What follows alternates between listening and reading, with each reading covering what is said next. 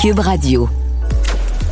Cher public, nous vous invitons à prendre place confortablement et à fermer la sonnerie de votre téléphone cellulaire. En cas d'incident, veuillez repérer les sorties de secours les plus près de vous. Bon divertissement. Un, deux, un, deux. OK, c'est bon, on peut y aller. Sophie Durocher. Elle met en scène les arts, la culture et la société pour vous offrir la meilleure représentation radio. Sophie Durocher. Tout un spectacle radiophonique. Bonjour tout le monde. Évidemment, la grosse nouvelle de la journée, c'est le décès de la reine Elisabeth II. Puis il y a une chose qu'on doit mettre au clair euh, tout d'abord, dès le début, c'est qu'on peut très bien séparer l'institution de la personne. C'est-à-dire qu'on peut être un anti-monarchiste. On peut trouver que cette institution-là, euh, la couronne d'Angleterre, euh, la monarchie, que c'est quelque chose de d'archaïque, d'antidémocratique, parce que le principe même, c'est de dire que tu atteins le poste que tu as basé sur qui est ton papa et qui est ta maman. Donc, c'est le contraire d'une démocratie. Normalement, c'est le contraire d'une méritocratie. Donc, on peut tout à fait être contre la monarchie, trouver que c'est ringard, trouver que c'est rétrograde, trouver que c'est dépassé. On peut même souhaiter l'abolition de la monarchie, mais quand même être triste aujourd'hui et célébrer la mémoire d'une femme exceptionnelle. Hein, on peut faire la différence entre les deux. Et c'est sûrement ce qu'on va faire, cette différence-là, cette nuance qui est extrêmement importante. Avec James Jackson, qui est un spécialiste de la monarchie. Monsieur Jackson, bonjour. Bonjour. Euh, James, d'abord, euh, vous êtes vous-même citoyen britannique, euh, citoyen du Royaume-Uni. Vous perdez aujourd'hui votre reine. des condoléances, donc, sont de mise. Comment vous avez réagi, Monsieur Jackson, quand vous avez appris la nouvelle? En fait, ma première réaction, c'était la réaction que j'ai eue en 52. J'avais quatre ans, ma mère m'a envoyé faire des courses dans un magasin tout proche de, chez moi. J'entre dans le magasin et c'était la musique sombre. Hmm. Et les, vieilles dames qui étaient là chuchotaient. Elles m'ont regardé, euh, certaines me connaissaient. Elles m'ont dit, euh, petit, va, dire à ta maman que le roi vient de mourir. Alors pour moi, c'était un, souvenir qui est resté figé dans mon imagination depuis, depuis que j'ai quatre ans. Alors j'ai eu le même choc parce que c'était le souvenir de ce moment en février 52. Alors aujourd'hui, c'est un choc. En fait, je m'y attendais encore ce matin, euh, la différence de ton, le ton utilisé par les, par les médecins, par même le, le président de la Chambre des communes était obligé de de suspendre un peu le débat pour annoncer à tous les députés que voilà, la reine était probablement, hein, elle s'approchait de la fin de sa vie. Donc c'était un choc. L'atmosphère a changé complètement à la Chambre des communes. Et ça va être pareil dans, dans, le pays. Et il y a juste il y a, il y a quelques jours, donc on pensait, on parlait de le 25e anniversaire de la mort de la princesse Diana. Et on se souvient du choc, du terrible choc qu'a ressenti tout le pays, et ça va être pareil. Peut-être qu'il n'y aura pas, euh, la réaction ne sera pas aussi hystérique qu'à l'époque de, de la princesse Diana, parce que là, les gens étaient euh, vraiment amoureux de la princesse Diana. Aujourd'hui, c'est le respect, c'est euh, l'admiration pour tout ce qu'elle a fait pour, le, pour la royauté, elle, a, jusqu'à la fin de sa vie, même quand elle souffrait, on a vu les dernières photos prises quand elle a intronisé en quelque sorte la nouvelle première ministre Liz Truss, on, voyait, elle était courbée, elle s'appuyait sur sa canne. Mais en fait, c'était les dernières images euh, qu'aura hein, le, Royaume-Uni de sa monarque. Donc, j'ai ressenti parce que j'ai ressenti aussi, je, sais exactement ce que, que pense, comment ils, trouvent en fait une, une, vraie tristesse. Et ça, ça va, ça va durer encore les, il y aura dix jours maintenant de deuil. Donc tout va changer déjà ce matin. Hein, c'est comme si la BBC était déjà au courant la BBC avait annulé ses émissions ordinaires à la télévision, à la radio. voilà, c'est chronique d'une mort, chronique d'une mort annoncée d'une certaine façon. Euh, Jim, vous avez mentionné tout à l'heure euh, que lors de la mort de Lady Di, il y avait eu une certaine hystérie, euh, et c'est vrai que évidemment, vu qu'elle est morte jeune, qu'elle est morte de façon tragique, et qu'il y avait vraiment une relation d'amour profond pour la princesse Diana, c'est pour ça qu'il y a eu cette réaction là. la mort de la reine, euh, c'est complètement différent. C'est quelque chose qui était ah, ben prévisible. elle est morte paisiblement, mais ça n'empêche pas que elle représente une certaine image de, du Royaume-Uni. Le fait que la reine ne soit plus là et qu'à partir d'aujourd'hui, c'est donc le roi Charles III, qu'est-ce que ça va changer pour, disons, l'image internationale du Royaume-Uni? Ben, en fait, ce sera le tour de, Charles. Je ne sais pas s'il va prendre. Est-ce qu'il a déjà annoncé qu'il sera euh, Charles III Parce qu'il a le choix entre. Oui, c'est ça, Charles III. OK, les Charles III. Donc, il, va maintenant. Euh, c'est lui qui, contrôle la monarchie. C'est lui qui va, en fait, donner euh, une empreinte. Parce que déjà, on savait déjà, parce qu'il a beaucoup discuté avec son fils, William. William est d'accord il va réduire le nombre de personnes qui euh, font partie de la famille royale. Donc, il, a ses propres idées. En fait, il a passé assez longtemps euh, en, pensant, réfléchissant, en, discutant avec, avec des personnes euh, dans le gouvernement et ailleurs. Donc, ça va changer. quand on parle d'une monarque, d'un monarque, d'un roi, on ne sait pas s'il va y avoir un, héritage. En fait, il y aura les souvenirs, la mémoire de tout, ce qu'elle a fait. Euh, donc, c'est elle qui, a contrôlé, c'est elle qui a contrôlé l'image de la monarchie. Alors, c'était quoi? Le devoir, la responsabilité vis-à-vis de son peuple. C'est pourquoi la famille était toujours en deuxième position. Hein, pour elle, c'est comme ça qu'elle a refusé euh, le mariage de sa sœur avec l'homme qu'elle aimait. C'est pourquoi. C'est vrai? Enfants, Margaret? Euh, ben oui, euh, Margaret, hein, qui voulait épouser le capitaine Townsend, la reine, à cette époque-là, a dit non, c'est pas possible, il est déjà divorcé. Donc, impensable, même si c'était sa propre sœur avec laquelle elle avait une connivence dès leur, leur, leur jeunesse. Non, elle a dit qui est plus important, c'est la monarchie. Quand les enfants ont grandi, c'était euh, avec. Euh, elle les gardait un peu à l'écart. Quand elle faisait ses premières tournées, elle a laissé les enfants. Elle a laissé les enfants en Angleterre. Alors aujourd'hui, donc, euh, toute sa famille était autour de la reine à son chevet, sauf la duchesse de Cambridge. Oui, Meghan. oui, de la femme de William, parce que c'était le premier jour de l'école pour les, deux enfants. Est-ce que vous pensez que c'est un... la vie continue, la vie de famille. Donc, euh, Kate a décidé de rester avec ses enfants plutôt que d'aller se déplacer pour aller en Écosse. Mais Parce que c'était aussi une journée. Donc, elle n'allait pas faire les mêmes horaires qu'on a fait dans le passé. On, sait que Charles a eu une enfance euh, triste, malheureuse. Et c'était pas parce qu'à l'époque, duc euh, des amours et la reine. Donc, euh, vous savez ce qu'il fallait faire pour rester donc reine. C'est la monarchie, hein, bien avant d'autres considérations familiales ou privées. Je comprends. c'est très trop tard maintenant pour Charles. Oui, mais James, la façon dont vous parlez, on a l'impression qu'on les connaît, les membres de la famille royale, parce que évidemment, ils ont été scrutés, euh, leur vie a été intime, a été décortiquée dans les médias pendant des décennies, mais aussi parce que il y a eu euh, des films sur la reine Élisabeth II, il y a eu des livres, mais aussi on peut pas éviter de parler de la série The Crown, qui a été quand même pour beaucoup de gens l'occasion de découvrir qui était vraiment Elisabeth II.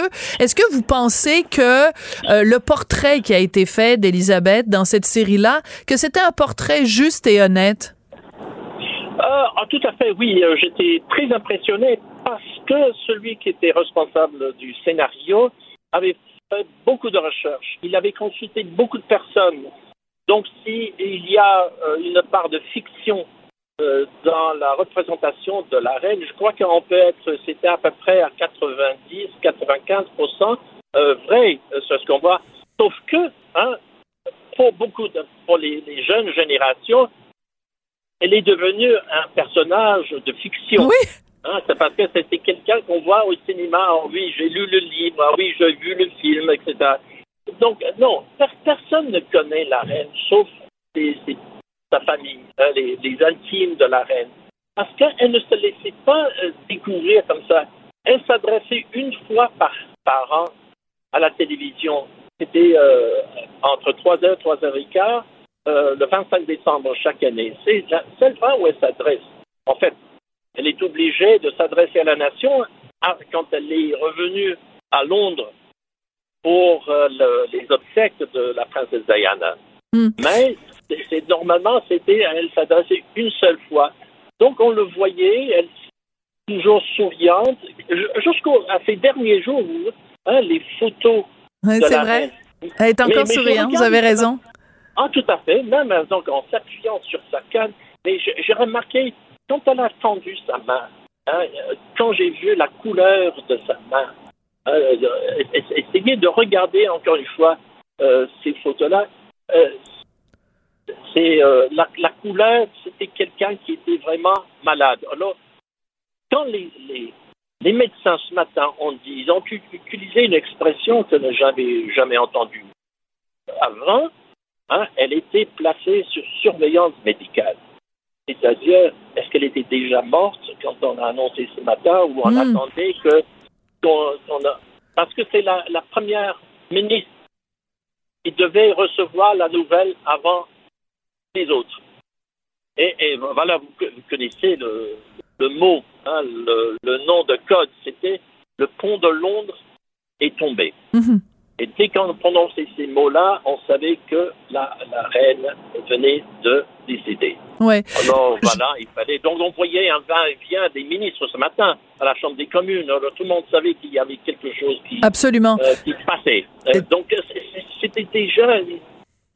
Ce matin, on, savait que c'était pas la, comme autrefois où on disait il y a, il y a des alarmes, euh, oui, elle, elle a éternué, elle n'a pas pu assister à, à, à tel événement. Ce matin, vraiment, c'était sombre.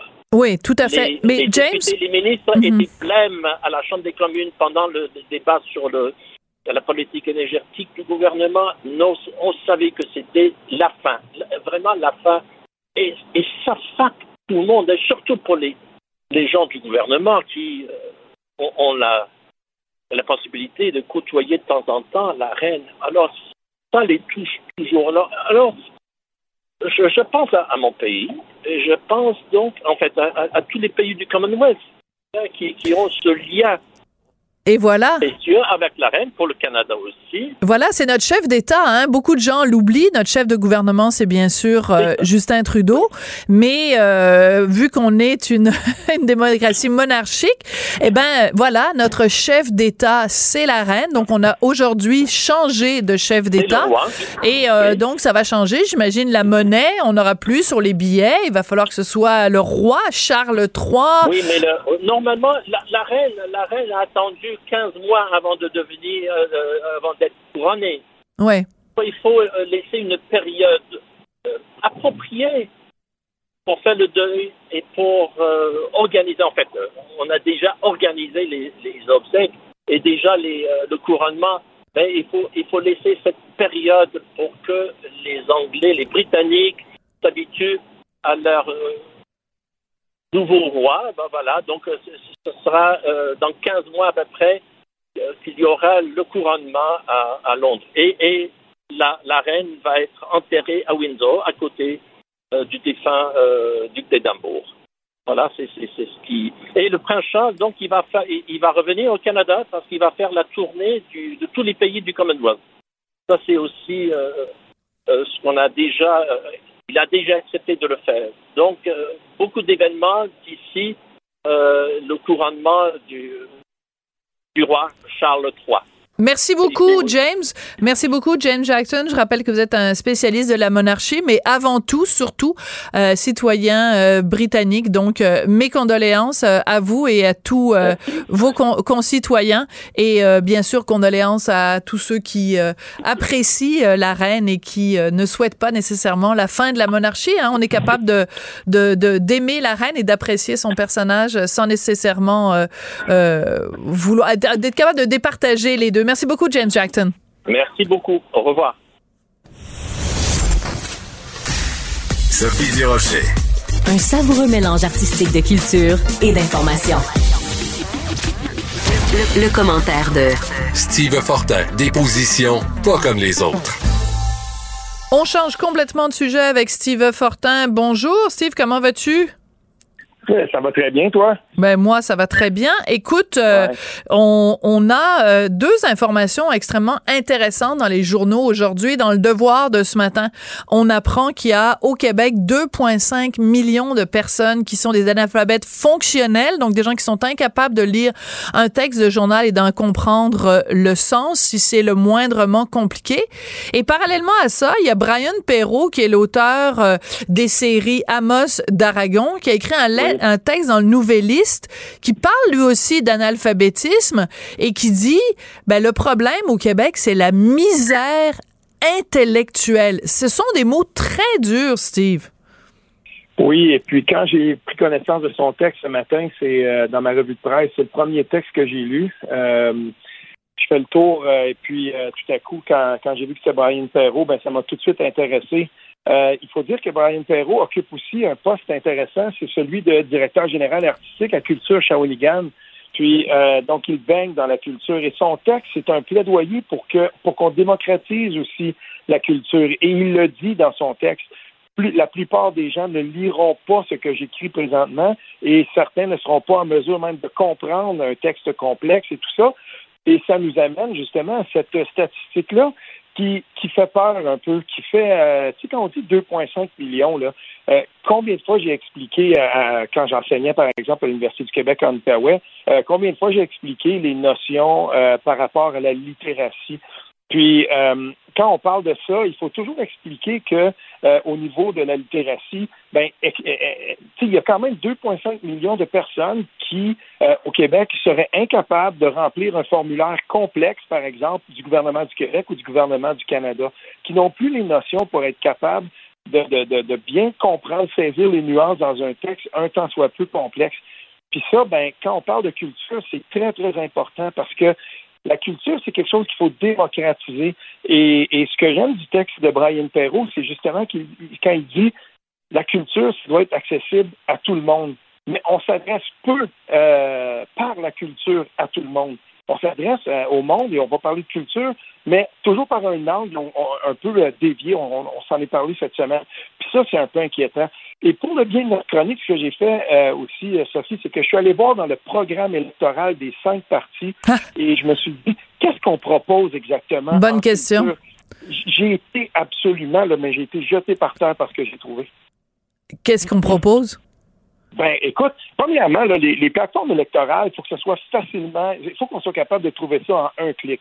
Puis, euh, je vais le dire tout de suite, j'ai eu beau chercher euh, pour la, coalition Avenir Québec, j'ai absolument rien trouvé.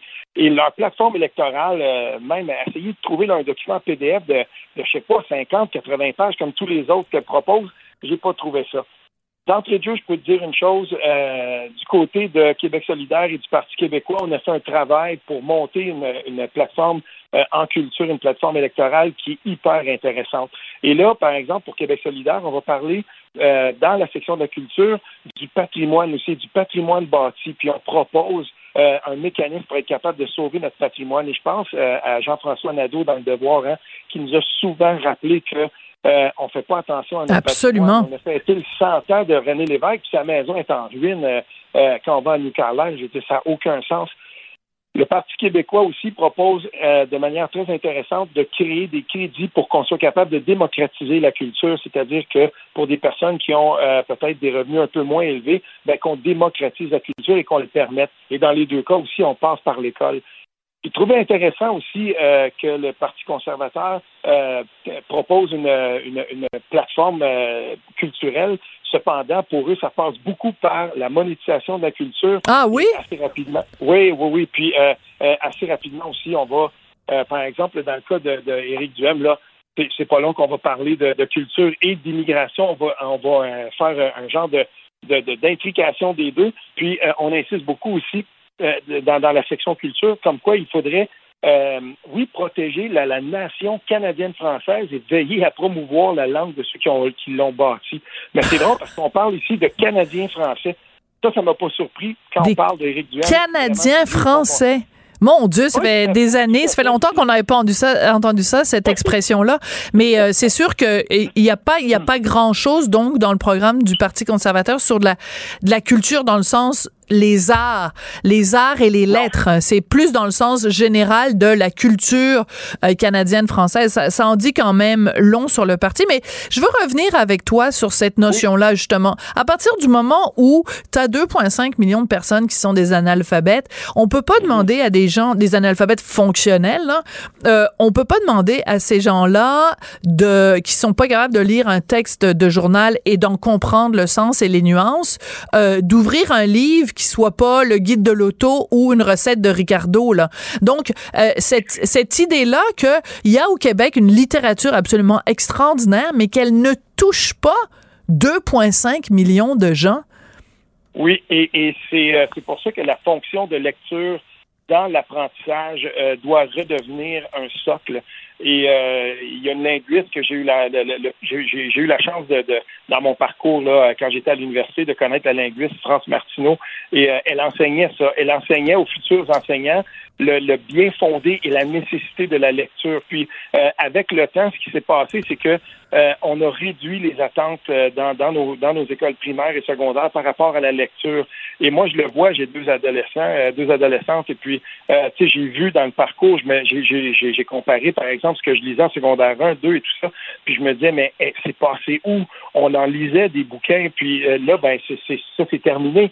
Et euh, y, a- il y a- y quelque chose qui s'est perdu là-dedans. C'est pas normal, par exemple, que euh, tu arrives, euh, je sais pas moi, à l'université, euh, on dit, ben, on va lire euh, La vallée des avalées de Régent Ducharme parce que c'est un classique et il n'y a rien de trop complexe là-dedans. Là.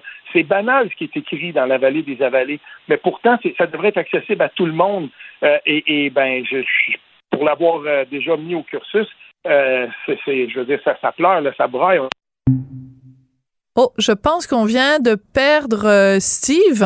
Alors, ben écoutez, on va... non. Oui, on a perdu Steve. Oui, c'est ça. Ben écoutez, euh, c'est pas grave. Euh, ce que je voudrais rajouter quand même par rapport à ce que euh, nous expliquait euh, Steve Fortin, c'est que euh, oui, il faut évidemment euh, qu'il y ait plus de lecture dans les écoles secondaires. En même temps, il faut aussi se dire que c'est un échec, c'est un constat d'échec pour notre système d'éducation. Comment se fait-il que après tout l'argent qu'on a investi dans le système d'éducation, après tous les, les ambitions qu'on s'est données, comment se fait-il que nos jeunes aujourd'hui soient pas euh, mieux capables de comprendre un texte de quelques paragraphes? Donc euh, une occasion quand même d'une réflexion assez assez intéressante euh, là-dessus. On va essayer peut-être de rejoindre plus tard Steve Fortin. Professeur Duduche. Avec elle, pas de retenue. C'est tout en anglais. Sophie Durocher. C'est toi qui as tiré la sonnette d'alarme? Le Québécois moyen était Guy Nantel. euh, quelqu'un qui subissait et qui se disait je ferme ma gueule parce que je veux pas perdre ma job. La rencontre. Cet asservissement, cette servitude volontaire. Tu sais, quelqu'un qui va dire, par exemple, moi, je suis allé à l'urgence, là, j'ai attendu 6 heures, OK? La rencontre. Nantel. Durocher. Guy Nantel, bonjour. Oui, bonjour, Sophie. Toi, dans tes Vox Pop, euh, où tu as à plusieurs reprises démontré le manque de connaissances historiques et le manque de connaissances politiques des Québécois, est-ce que à quelques reprises, ça t'est arrivé de poser des questions sur la reine d'Angleterre? Oui, évidemment. Euh, à peu près personne ne savait que le chef de notre État, euh, c'était la reine d'Angleterre. En fait, souvent les gens savent même pas le nom du premier ministre, mais ça, c'est une autre affaire. Mais les gens comprennent mal le lien entre le premier ministre, le lieutenant-gouverneur, le gouverneur et la reine. Euh, donc, ben, petit cours d'histoire rapide, on a un premier ministre qui est quand même soumis à la royauté, à la monarchie, puis nous, ben, on demeure les sujets de la reine qui est représentée au Canada par euh, une gouverneure générale euh, qui ne parle pas un mot français mm. et un lieutenant-gouverneur euh, dans chacune des provinces, entre autres au Nouveau-Brunswick, qui ne parle pas un mot français, même si le tiers des gens sont francophones là-bas. Et c'est la seule province. c'est la seule province officiellement bilingue au pays. C'est la fin d'une époque. Hein. Je pense que 70 ans de règne, c'est faut quand même donner à la reine ce qu'elle a. C'est un des plus longs règnes de l'histoire je pense depuis les 300 dernières années, il n'y a jamais eu de règne aussi long que ça. Il n'y a pas grand monde au Québec qui a connu Georges VI. Puis moi, j'ai visité deux fois le Buckingham Palace. Ah oui, raconte. Euh, je suis allé, écoute, c'est, j'ai trouvé ça extraordinaire. Euh, je suis aussi allé au château de Windsor. Euh, j'ai adoré ça. J'ai même écrit à la reine, Sophie, imagine-toi. Oh, c'est trop mignon. T'avais quel âge? Non, non, c'est tout récent. Hein? je te dirais 7-8 ans peut-être. Là, OK, mais c'est pas mignon du tout. Pourquoi? Dans quelles circonstances? Ben, en fait, j'ai écrit, j'ai écrit en français parce que la reine parlait Parle très bien français. Oui. Très, très bien français. J'ai écrit euh, vraiment respectueusement en lui expliquant que j'étais un souverainiste québécois. Euh, je lui ai dit que je comprenais tout à fait le rôle d'un monarque qui incarne euh, une sorte d'idéal puis de continuité de l'État, puis que je reconnaissais l'efficacité que ça a dans ce pays-là. On sent, on sent cet attrait-là vers le haut. Mais en même temps, je lui expliquais que c'était un anachronisme, que c'était une absurdité pour les Québécois euh, et, même pour beaucoup de Canadiens euh, qui trouvent que d'être soumis euh, à un dirigeant qui se trouve comme ça dans un autre pays, ben c'est, c'est un peu absurde. Quelqu'un qui se trouve à 5000 kilomètres, c'est, c'est aussi absurde dans le fond que si sur nos thèmes puis sur nos scènes, on avait le roi du Maroc ou, ou de la Thaïlande ou du Népal ou, je ne sais quoi. Tu sais. Ouais, mais ta comparaison est un peu boiteuse, si je peux me permettre, en tout respect, Guy Nantel. C'est que ben la raison pour laquelle elle est son c'est qu'on fait partie d'un grand tout qui est le Commonwealth. Ah ben c'est pas la même chose, Sophie. Le Commonwealth et la, la, la monarchie, c'est pas pareil. Il y a énormément plus de pays qui sont dans le, dans le Commonwealth et qui sont quand même des républiques indépendantes. Oui, oui tout à fait. Oui. Bon, ben alors c'est pas c'est pas parce qu'on est dans le Commonwealth, c'est vraiment parce qu'on est soumis à la royauté euh, que c'est le chef de l'État et c'est quand même une nuance qui est qui est majeure. Euh, évidemment, c'est une caricature quand je te parle du roi du Maroc ou du Népal, mais c'est quand même aussi absurde que si il y avait un Québécois sur euh, la monnaie d'un autre pays. On trouverait ça quand même un peu étrange euh, que, que je sais pas moi de, de sur la monnaie du Liban euh, c'était René Lévesque ou, ou, Jean Charest ou je sais pas qui. On dirait ben voyons donc ça ça, ça a aucun ça a aucun sens. Donc dans le fond ce que je veux dire c'est que je lui écrivais dans ma lettre que je trouvais qu'elle incarnait évidemment cet idéal-là puis cette continuité de l'État en, au Royaume-Uni, mais qu'elle incarnait aussi le colonialisme puis la soumission du Québec à un autre peuple et que ça, je trouvais que c'était déplorable et que comme responsable, ben, qu'elle avait justement la responsabilité. Je m'attendais pas à ce qu'elle m'invite à son pique-nique annuel. Là. Elle, fait ça des fois. Fait que je me disais avec une lettre de main. Mais j'ai eu une réponse. Et eh oui, tu as eu une réponse. Donc, euh, excuse-moi, juste deux secondes. lit tout. Ça, j'en doute parce que c'est, ben, elle disait tout, euh, mm-hmm. parce qu'évidemment, elle doit recevoir des, des, tonnes de lettres, mais j'ai quand même une réponse qui était très cordiale, qui comprenait la situation, mais euh, évidemment, c'était sur le ton de, de la royauté. mais c'est la reine elle-même qui t'a répondu? Non, en fait, c'était son, son secrétaire général, je crois, ou un titre comme celui-là. OK. Alors, euh, ben, comme tu dis, euh, la reine, c'est c'est c'est une dame qui a évidemment connu une une longue carrière, qui est le symbole quand même d'une époque, euh, puis de, de notre vie. Hein, je veux dire, on l'a, elle a toujours été dans dans notre existence, qu'on le veuille ou non. Mais c'est aussi le symbole du colonialisme. C'est c'est donc, tu sais, c'est pas juste la reine, hein, c'est en fait tout notre système, notre système de droit, notre système politique qui repose sur le common law. C'est ce qui fait qu'au Québec, on a le Code civil, euh, au Canada, on a le common law, et mm-hmm. c'est deux types de, de, lois qui s'affrontent. Les gens ne le savent pas trop. Il y a une distinction énorme aussi entre euh, la charte canadienne et la charte québécoise parce qu'on n'a pas du tout la même vue de ce qui est une charte des droits et libertés de la personne. La charte québécoise tenant compte aussi des droits euh, de l'individu, mais aussi des de, de l'interrelation des individus.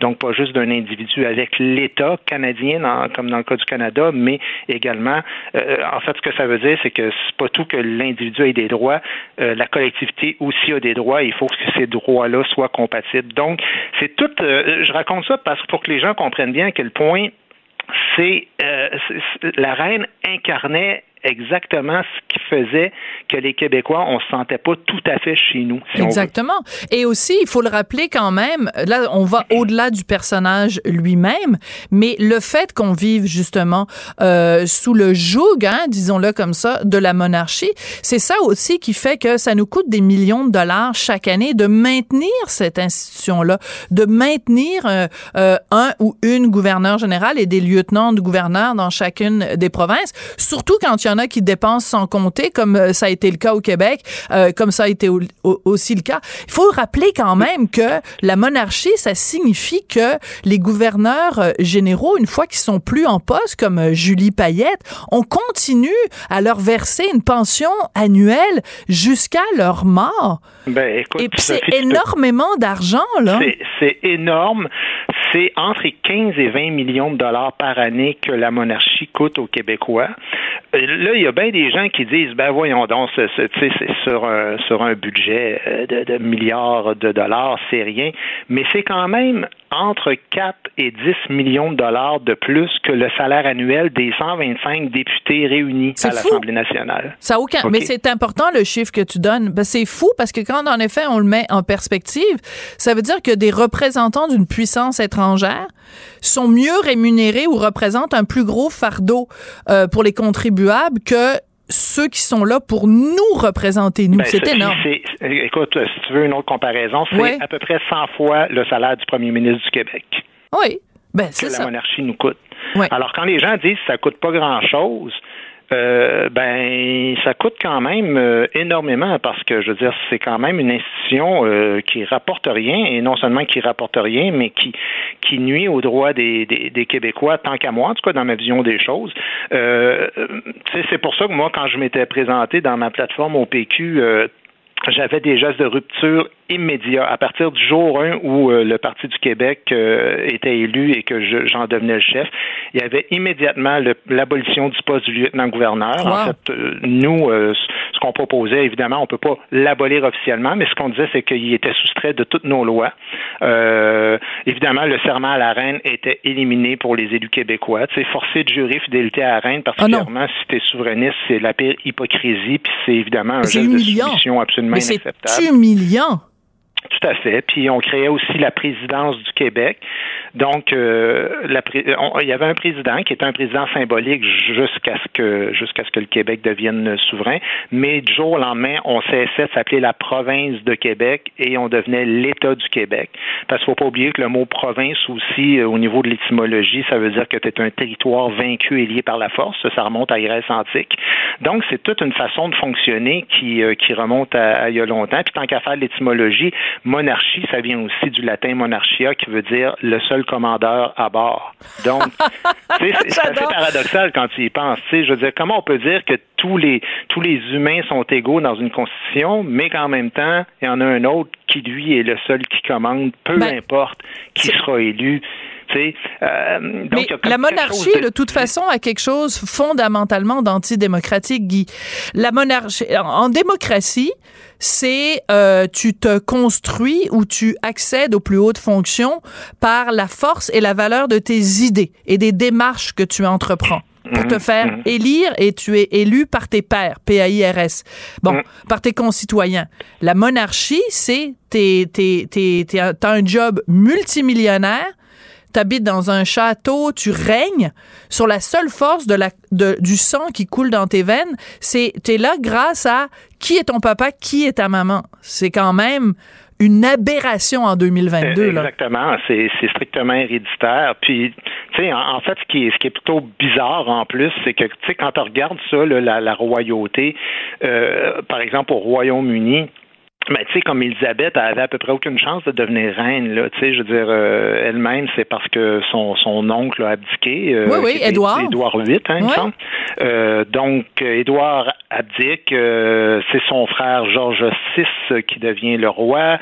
Après ça, Élisabeth hérite de ça. Mais donc, quand tu regardes ça, c'est un, un, peu comme une boule dans une machine à boules. C'est que à peu près n'importe qui finit par, incarner ça, mais la personne en tant que telle, je veux dire, elle n'a rien fait pour ça. Là. Comme tu dis, il n'y a, pas de talent là-dedans, il n'y a pas de compétence, c'est vraiment quelque chose qui tombe du ciel. Et par, que contre, tu, euh, par contre, ce qu'on peut dire aussi, Guy, c'est qu'une fois que tu hérites de cette fonction-là pour des raisons purement, euh, justement, héréditaires, il reste qu'il y a certains qui sont des meilleurs rois et d'autres qui sont des meilleures reines.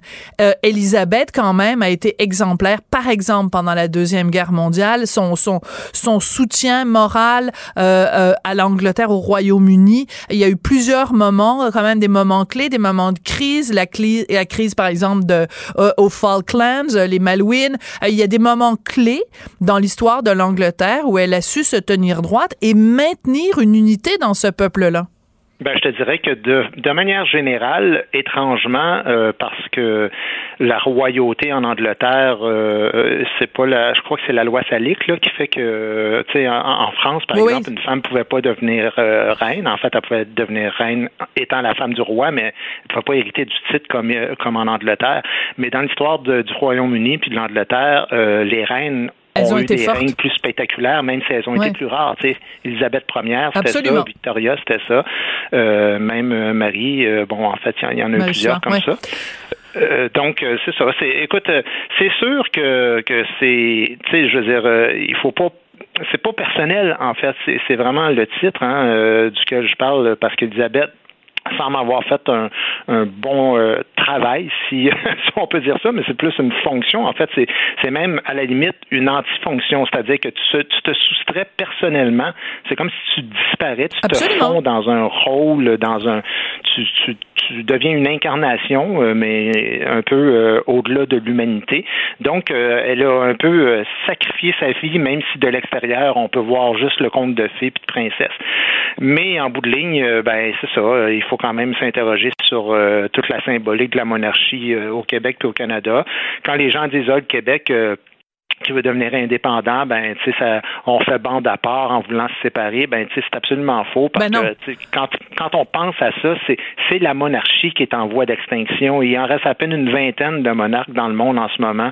Il y a environ 150 républiques. Euh, puis tu sais tantôt on parlait de d'étymologie, ben tu sais république, respublica, c'est c'est le pouvoir qui appartient au peuple, tandis que monarchie, c'est le public qui est roi. Une personne qui hérite par hasard de ça au niveau euh, génétique et héréditaire, ben je pense que dans tous les cas, euh, la volonté de devenir euh, une monarchie, pas une monarchie, mais une république de la part du Québec, ben, je pense qu'il y a quand même une intention euh, qui va au-delà de, de, la personne de la reine, mais qui veut redonner le pouvoir au peuple. C'est pour ça qu'on se bat depuis quand même euh, plusieurs décennies ici. Ouais. Absolument. Et puis, il faut rappeler, parce que tu avais tout à fait raison tout à l'heure quand tu nous parlais du Commonwealth, euh, tout récemment, écoute, en décembre, la Barbade a décidé d'enlever euh, la, la, reine, que, ils, ont, ils ont dit bye-bye à la monarchie. Ils mm-hmm. continuent à faire partie du Commonwealth, mais ils ont dit, nous, nous, on devient une république. On veut plus rien savoir de la monarchie. Donc, euh, qu'est-ce qui nous empêcherait, même nous, même, je te parle même pas de l'indépendance du Québec, mais comme le Canada pourrait très bien suivre le chemin de la Barbade. Puis en plus, euh, je veux dire. Euh, oui, mais Sophie, oublie pas une chose. Pour faire ça, il faudrait rouvrir la Constitution et, rouvrir la Constitution au Canada c'est très dangereux. C'est très dangereux. On sait comment ça commence, mais on ne sait pas comment ça finit. Merci beaucoup, Guy Nantel. OK, bon, ben à demain. Sophie Durocher. Un savoureux mélange artistique de culture et d'information. Vous connaissez bien sûr le nom de Lucien Franqueur, mais de plus en plus, on entend parler du, prénom Virginie avant le nom de famille Franqueur. C'est bien sûr la fille de Lucien Franqueur. Et très bientôt, il va y avoir un documentaire qui va se tourner sur euh, le poète et professeur Lucien Franqueur. Virginie est au bout de la ligne. Bonjour Virginie. Bonjour Sophie, ça va bien? Ben moi, ça va très bien. Écoute, euh, quelle histoire, euh, quelle bonne idée. Euh, en fait, on en vient même à se demander comment se fait-il qu'il n'y a pas déjà eu des documentaires approfondis sur Lucien Francard? Effectivement, ben c'est une bonne question. Puis tu sais là, il y, a déjà eu par contre un livre, une biographie, mais là on, va vraiment dans une dans un autre univers avec c'est vraiment Lucien Francaire raconté par sa fille dans mes yeux. Euh, puisque je suis sa fille unique, suis la clé, je crois, à beaucoup de, questionnements. Puis c'est l'objectif aussi là, du, film euh, documentaire, euh, de disons de, le faire renouer avec ses mythes de création. Puis bon, mon père a tellement de facettes. Hein, ben, tout à l'heure, vous avez mentionné chanteur, professeur, poète, animateur de radio. Il a même fait des pubs de Burger King. C'est vrai. En oui, c'est ça. Donc, euh, ça va être d'explorer toutes ces facettes-là. Euh, puis euh, peut-être un côté aussi que les gens connaissent moins, la relation père-fille qu'on a ensemble. Est-ce que c'est un bon papa, Lucien?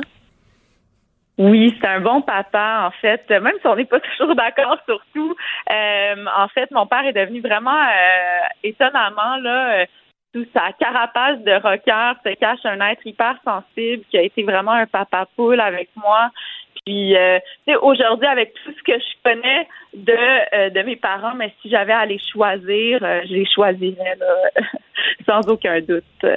donc, mes parents m'ont beaucoup apporté. J'ai grandi dans un milieu tapissé de livres, puis toute cette où la création était toujours mise de l'avant. Fait que c'est quelque chose aujourd'hui que je trouve super important, même si je suis dans un domaine là, complètement différent. c'est ça, c'est ce qui, qui m'a beaucoup habité mais en même temps, tu es aussi euh, professeur, donc tu es aussi euh, auteur, donc il y a quand même des, des, des ressemblances. Euh, on parle évidemment de Lucien Francoeur, mais il y a ta maman qui est aussi poétesse. Donc tu, tu nais, tu vis, tu es élevé dans ce milieu-là très stimulant, très culturel, très artistique. là, le documentaire, vous allez partir sur la route, toi et ton père. Pourquoi c'était important que ce documentaire-là se fasse de façon non traditionnelle? Pourquoi c'est important qu'il y ait comme un, road movie aussi en même temps? Oui, ben en fait, euh, je vais répondre à deux éléments de la question. C'est vrai que euh, j'ai quand même un parcours similaire à mes parents, mais il faut savoir que moi aussi, à l'adolescence, j'ai fugué. Euh, j'ai eu une adolescence assez rock'n'roll, rebelle. Puis euh, finalement, je pense que la création a toujours coulé dans mes veines, donc je suis revenue un peu sur les traces de mes parents. Puis pourquoi la Californie s'impose comme un élément là, fondateur au film? Ben premièrement, j'ai été conçue et puis mes grands-parents étaient partis s'exiler là-bas. Ma tante est encore là-bas, donc chaque année, on passait deux mois l'été, un mois l'hiver donc, on a beaucoup de souvenirs aussi. Euh, mon père, son, son écriture a été aussi très marquée par une certaine américanité avec Jack Kerouac, Jim Morrison. Donc, autant il y a le volet familial qui est important en Californie, mais aussi tout le volet de, de sa création. Euh, tous ses livres ont été teintés de ça, ses chansons aussi. Donc c'est pour ça que c'est important. Ça fait dix ans qu'on n'est pas retourné. Euh, donc tu sais, je sais pas comment ça va se passer. C'est ça aussi la beauté du documentaire parce que on, peut pas le prévoir. Je sais pas comment non plus mon père va réagir. Tu sais, il a pas vu sa sœur depuis des années. Donc de, de retourner dans tous ces souvenirs là aussi. Tu sais, c'est des gens de, c'est une famille de repentiers qui sont partis s'installer à Los Angeles. Donc c'est de, retourner sur ces traces là aussi. Euh, est-ce que tu penses qu'il y a aujourd'hui des jeunes au Québec qui n'ont aucune idée qui est Lucien Francoeur, qui l'ont pas connu comme animateur à la radio, qui l'ont pas connu comme chanteur, qui l'ont pas connu comme poète, qui l'ont pas connu comme professeur, qui l'ont pas connu comme euh, comme euh, figure médiatique, qui ont pas vu les pubs de Burger King où il disait Enfiroapé.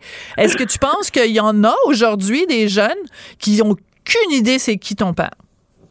Oui, ben je pense qu'aussi on est dans, dans une période où on des fois on occulte hein, notre passé, puis c'est pour ça que c'est important parce que le film c'est va aller au-delà de Lucien Francaire. C'est aussi euh, le mouvement contre-culturel au Québec, l'histoire du Québec à travers ce film-là.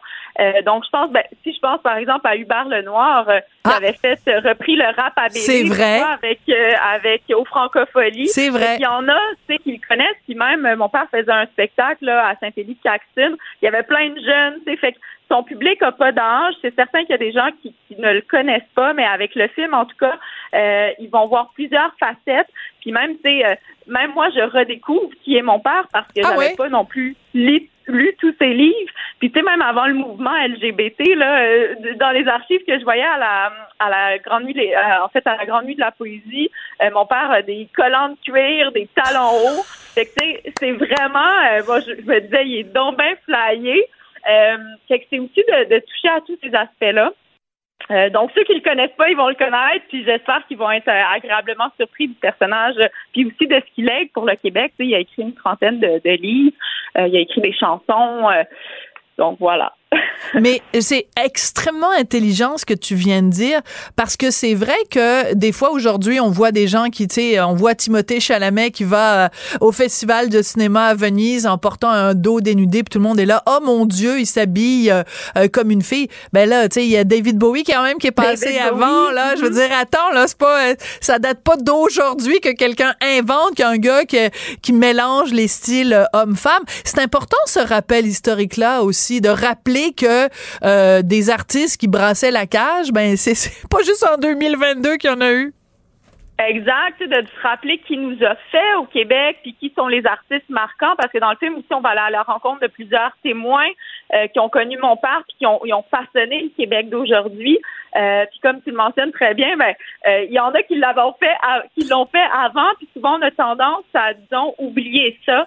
Euh, puis moi, je suis professeur en gestion du changement. Là, je vais donner un cours dans quelques minutes. Puis, euh, tu pour mesurer le changement, il faut avoir des points d'ancrage. Si on peut pas effacer ce qui s'est fait avant nous, sinon on peut pas la mesurer cette évolution-là, puis le progrès aussi qu'on a fait. Fait que c'est un devoir de mémoire, moi, que je me fais dans ce film-là, pour qu'on se rappelle de ce qui s'est fait aussi avant nous. Ouais. Euh, bon, ton père, je le connais un petit peu. Euh, c'est un, un, un, ami. On s'est croisés à de nombreuses reprises euh, à la radio à plein, plein d'occasions. Chaque fois que je rencontre euh, Lucien Francoeur, il est un petit peu plus triste parce que il me dit tous mes amis meurent autour de moi. À chaque fois que je le vois, c'est un autre ou un autre ou un autre. Euh, est-ce que ça, ça continue à l'habiter? Est-ce que tu sens que la disparition de tous ses amis poètes, ses amis auteurs, que ça l'affecte encore autant? Oui, euh, tu sais, puis je le sens que ça l'affecte même plus. Pour ça que le film est vraiment urgent. Tu sais, même je sens que mon père est, fatigué, il est épuisé de la vie. Même lui qui s'étonne d'être encore ah vivant. Moi aussi, je me le demande, c'est parce que mon père, il a brûlé la chandelle des deux bouts. C'est une personne d'excès. Euh, puis, tu sais, il s'étonne d'être encore là. Euh, donc, c'est pour ça que le film, je me dis, c'est pour ça que c'est vraiment un last call, parce que si on le fait pas maintenant, tu sais, je sais pas, mon père, il va être là encore combien de temps. Puis, c'est sûr que, euh, tu sais, que ça soit de Claude Péloquin, de Sparran, tu sais, tous les poètes euh, de justement qui étaient marginaux, qui voulaient changer le Québec à travers la poésie, ben ne sont plus, puis ne sont plus là justement pour lui, pour pour avoir une écoute, par rapport à ces années-là, ça, je, sais que c'est très difficile pour lui. Fait que pour répondre à la question, c'est oui, je le sens, je le sens plus fatigué, je le sens plus fragile. Mon père, c'est un frondeur. Puis tu sais, là, je, je le sens qui est plus renfermé sur lui-même. Euh, donc, moi, en fait, le pari que je prends avec le film, c'est pour lui redonner ce goût-là de créer, euh, parce que c'est un créateur avant tout euh, qui a mis sa création à profit de, de toutes sortes de formes que possibles, c'est la chanson, la littérature. donc, c'est ça. j'espère lui redonner le goût de vivre avec ce film-là. Ah, ça, c'est une belle image, Virginie, de lui redonner le goût de vivre. En tout cas, donc, on a très hâte euh, que le tournage euh, commence. Puis écoute, c'est pas un hasard. Lucien Franqueur, ça rime avec rocker. Alors, on va se quitter avec euh, quelques notes de rap Billy. Virginie Franqueur, la fille de Lucien, mais bien plus. Merci beaucoup d'avoir été avec nous aujourd'hui. Merci Sophie, bonne journée à tout le monde. Alors on se quitte avec quelques notes du rap à Billy, puis nous ben, on se retrouve très bientôt. Merci à Marianne Bessette à la recherche et merci à Charlie Marchand à la réalisation, la mise en onde. À bientôt. On est allé dans un party, moi puis Shirley.